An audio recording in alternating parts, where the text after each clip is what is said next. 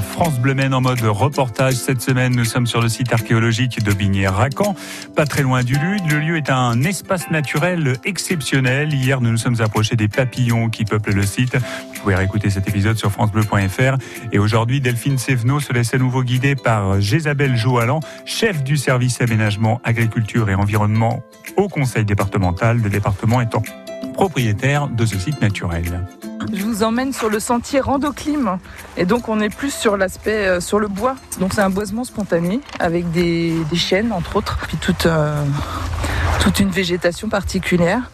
Alors les chênes sont pas très hauts, hein. on est toujours sur la pelouse sur sable, donc ils sont pas euh, vocation à devenir une forêt comme la forêt de Bercé.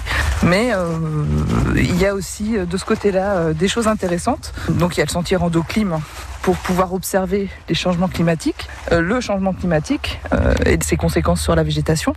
Mais aussi, on peut entendre les oiseaux. C'est un espace euh, où les oiseaux sont assez présents. Donc là, en fait, c'est un sentier où il y a des arbres qui ont été marqués. Et l'idée, c'est, avec l'aide d'une brochure, c'est de noter ces observations par rapport à, chaque arbre. Et notamment quand est-ce qu'il fleurit, quand, est-ce qu'il y, a des feuilles, quand est-ce qu'il fleurit, quand est-ce qu'il perd ses feuilles.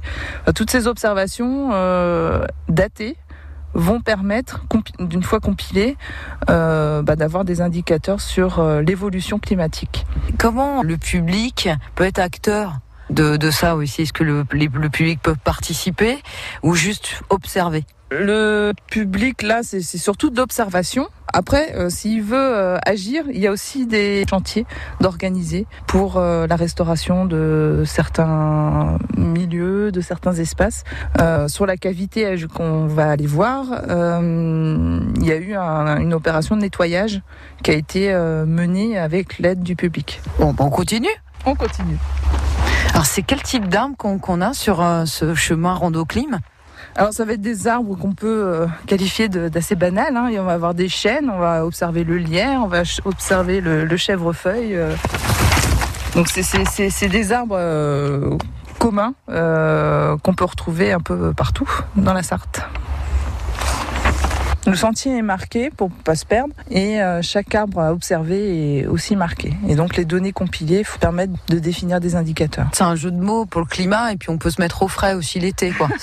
C'est vrai que c'est peut-être la partie la plus à l'ombre du site. Rando Clim, pour résumer, c'est un parcours science participatif des saisons. Oui, c'est ça. C'est vraiment l'objectif que les, gens euh, arrivent à, percevoir euh, les évolutions du climat. De cette analyse permettre une meilleure connaissance de l'évolution du changement de climat.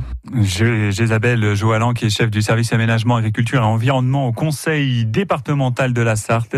Et avec euh, Jésabelle et Delphine Sévenot, nous découvrons le site euh, d'Aubiné-Racan, site naturel exceptionnel. Demain, on va découvrir les orthoptères, ce groupe d'insectes qui regroupe euh, grillons, criquets ou encore sauterelles. La musique revient dans un instant sur France Bleu Une nouveauté, c'est François Henry avec Bombay Saphir. Ça arrive dans une minute. France Bleu.